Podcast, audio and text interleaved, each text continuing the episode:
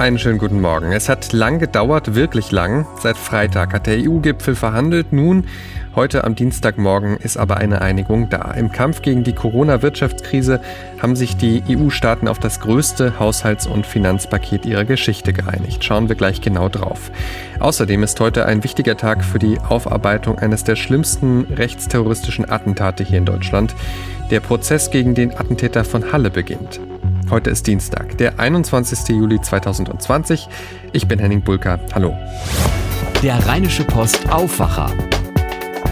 Der Nachrichtenpodcast am Morgen.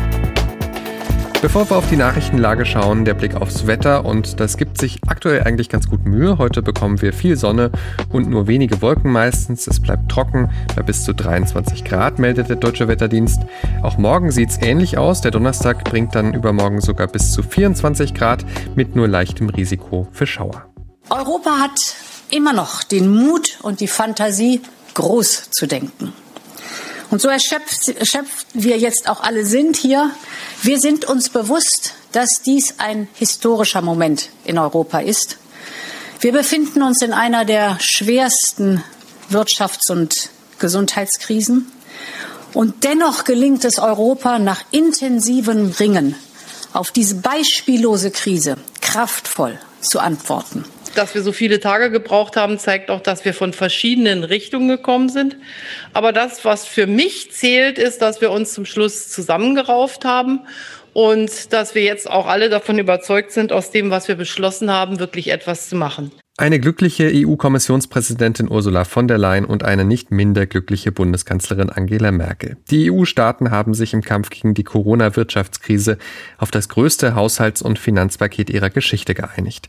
Der Kompromiss wurde heute am frühen Morgen nach mehr als viertägigen Verhandlungen bei einem Sondergipfel in Brüssel von den 27 Mitgliedstaaten angenommen. Sarah Geiser, die berichtet für die Deutsche Presseagentur aus Brüssel. Es ist gelungen, was man zwischendurch schon für aussichtslos gehalten hatte. Die Erleichterung in Brüssel, die dürfte groß sein. Ja, auf jeden Fall. Die saßen hier vier volle Tage und zum Teil auch Nächte fest in schwierigen Verhandlungen, haben kaum geschlafen, es ging lange nicht voran, das hat an den Nerven gezerrt. Zwischenzeitlich gab es dadurch auch persönliche Attacken untereinander. Frankreichs Präsident Macron soll ja sogar einmal heftig auf den Tisch gehauen haben und der twitterte auch direkt kurz nach der Einigung heute früh, historischer Tag für Europa. Wie sieht denn die Einigung jetzt genau aus? Ja, Teil des Finanzpakets ist zum Beispiel ein Corona-Aufbauprogramm mit einem Umfang von 750 Milliarden Euro. Dafür will die EU gemeinsame Schulden aufnehmen. Das ist das erste Mal in ihrer Geschichte, dass die EU-Länder das im großen Stil tun und dieses Geld dann umverteilen auf die EU-Staaten, die aufgrund der Corona-Krise besonders in Problemen stecken.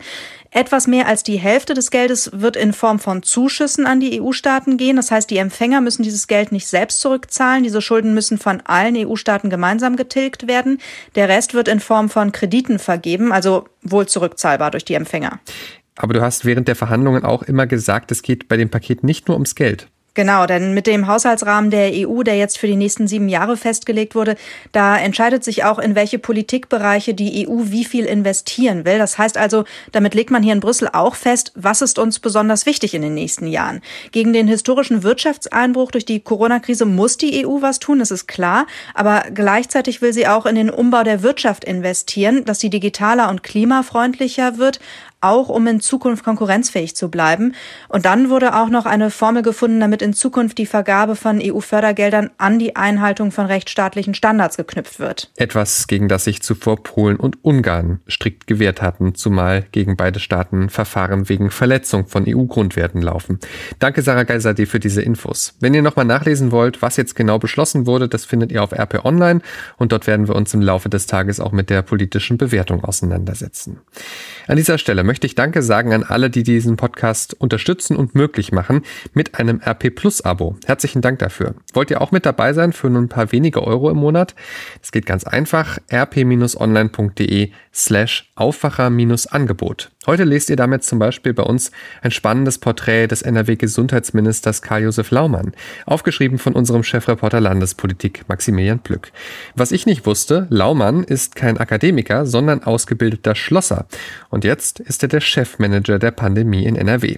Spannender Text mit vielen Hintergründen lest ihr heute bei uns. In unseren Rhein-Stories. Da geht's heute auch weiter. Das ist ja die Tour von Marie Ludwig und Maren Könemann durch die Region im E-Bulli auf unserem Instagram-Account Rheinische Post auf der Suche nach spannenden Geschichten und nachhaltigen Projekten.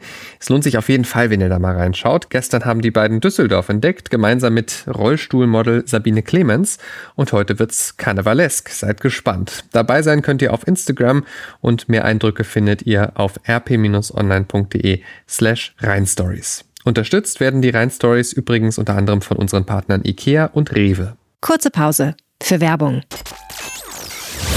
Diese Ausgabe des Aufwacher-Podcasts wird euch präsentiert von IKEA. Wir alle beschäftigen uns tagsüber so sehr damit, was alles erledigt werden muss, dass wir nachts kaum noch zur Ruhe kommen.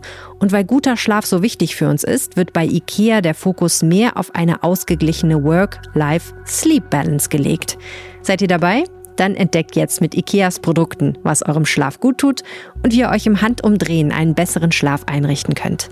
Danke an IKEA fürs Möglichmachen dieses Podcasts. Gute neun Monate ist es her, noch lange Zeit vor Corona. Da saß ich am Newsdesk der Rheinischen Post und es klingelte das Telefon und wir bekamen die Info, da passiert etwas an der Synagoge in Halle an der Saale. Am 9. Oktober 2019 war das, am Yom Kippur, dem höchsten jüdischen Feiertag.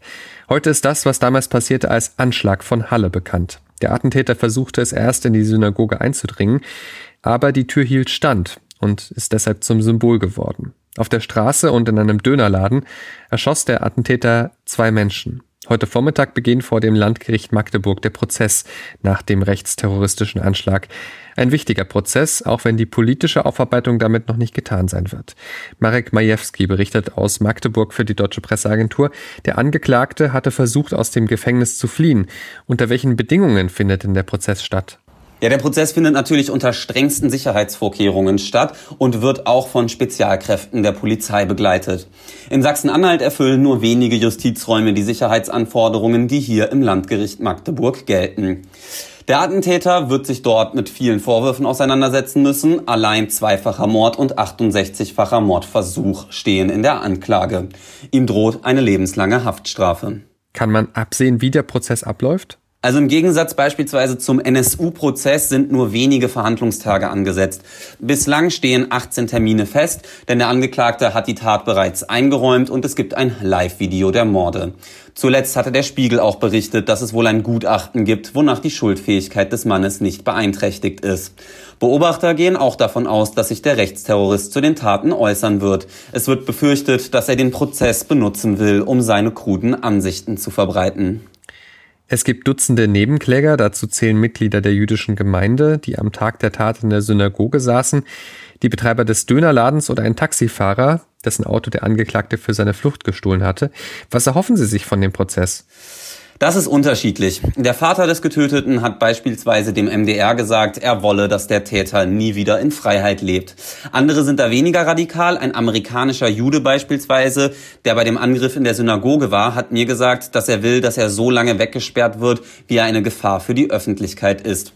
Eines haben jedoch sehr viele gesagt. Sie wollen verstehen, wie der 28-Jährige zu einem Menschen werden konnte, der aus politischer Überzeugung heraus gemordet hat und warum niemand die Katastrophe hat kommen sehen. Marek Majewski, Dankeschön. Schauen wir jetzt noch auf die Themen und Termine, die heute Morgen noch wichtig sind oder die heute am Tag noch wichtig werden. Im Dieselskandal, da verhandelt der Bundesgerichtshof heute zwei weitere Schadenersatzklagen von Autokäufern gegen Volkswagen. Mit ihrem Grundsatzurteil vom 25. Mai, da haben die obersten Zivilrichter in Karlsruhe schon die Linie vorgegeben. Darin ist festgelegt, dass der Autobauer seine Kunden bewusst getäuscht hat und deshalb grundsätzlich haftet. Im Detail sind aber noch viele Fragen ungeklärt, zum Beispiel für den Fall, dass ein Software-Update vorgenommen wurde oder dass ein Auto schon sehr viele Kilometer drauf hat. Was sollten wir aus der Corona-Krise lernen? Linksparteichefin Katja Kipping hat da eine ganz konkrete Vorstellung. Sie hat die Bundesregierung aufgefordert, die Corona-Krise zum Anlass für die flächendeckende Einführung einer Vier-Tage-Arbeitswoche zu nehmen. Die Vier-Tage-Woche macht Beschäftigte glücklicher, gesünder und produktiver. Gerade jetzt in der Corona-Krise wäre ein guter Zeitpunkt, um damit anzufangen, sagte Kipping unserer Redaktion. Es gehe nicht um ein Geschenk an die Beschäftigten.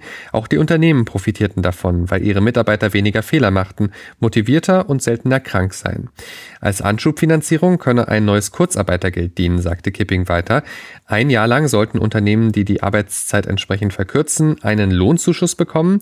Danach müsse ein Tarifvertrag bzw. eine Betriebsvereinbarung über ein Arbeitszeitmodell ohne weitere staatliche Finanzierung abgeschlossen werden. Bundesinnenminister Horst Seehofer, der ist zuletzt in die Kritik geraten. Eine Studie zu einem möglichen Rassismusproblem innerhalb der Polizei hatte sein Ministerium erst angekündigt und dann hatte Seehofer die wieder kassiert. Denn es gebe kein Rassismusproblem. Nun spricht sich Seehofer für eine andere Studie aus, und zwar zu Gewalt gegen Polizeibeamte. Hintergrund sind die Ausschreitungen in Frankfurt vom Wochenende. In Deutschland reden ja gerade viele über Polizeistudien. Wir bräuchten nach meiner Überzeugung eine Studie über Gewalt gegen Polizeibeamte, sagte Seehofer dem Münchner Merkur. Wir erleben einen Trend, der davon geprägt ist, Gewalt gegen Polizeibeamte auszuüben und dafür von umstehenden Passanten noch angefeuert zu werden. Zitat Ende. Der Respekt vor dem staatlichen Gewaltmonopol scheine immer mehr geschrumpft zu sein. Sein Nein zu einer Rassismusstudie bekräftigte Seehofer in dem Interview noch einmal. Zitat, die Beamten haben mein uneingeschränktes Vertrauen und ich glaube, ich kann mir nach 50 Jahren in der Politik dieses Urteil erlauben, unsere Sicherheitsbehörden sind ein Juwel. Und wir haben in der Polizei kein strukturelles Problem mit Rassismus, davon bin ich überzeugt. Zitat Ende. Hessens Innenminister Peter Beuth muss sich heute in der Affäre um rechtsextreme Drohmails vor dem Innenausschuss des Hessischen Landtags den kritischen Fragen der Abgeordneten stellen. Bei dem Treffen im Wiesbadener Parlament wird es auch um ein mögliches rechtes Netzwerk bei der hessischen Polizei gehen. Der Innenminister hatte jüngst gesagt, dass er ein solches Netzwerk nach den jüngsten Vorkommnissen bei den hessischen Ermittlern nicht mehr ausschließt. Drohmails waren mit Daten von Polizeirechnern verschickt worden. Das war der Rheinische Postaufwacher vom 21. Juli 2020. Heute Nachmittag gibt es dann unser Update zur Nachrichtenlage hier im Podcast-Feed des Aufwacher. Wollt ihr uns etwas sagen? Dann schreibt mir gern aufwacher.rp-online.de per E-Mail und auf Twitter bin ich at San Pietro. Habt jetzt einen guten Dienstag. Bis bald. Ciao, ciao. Mehr bei uns im Netz www.rp-online.de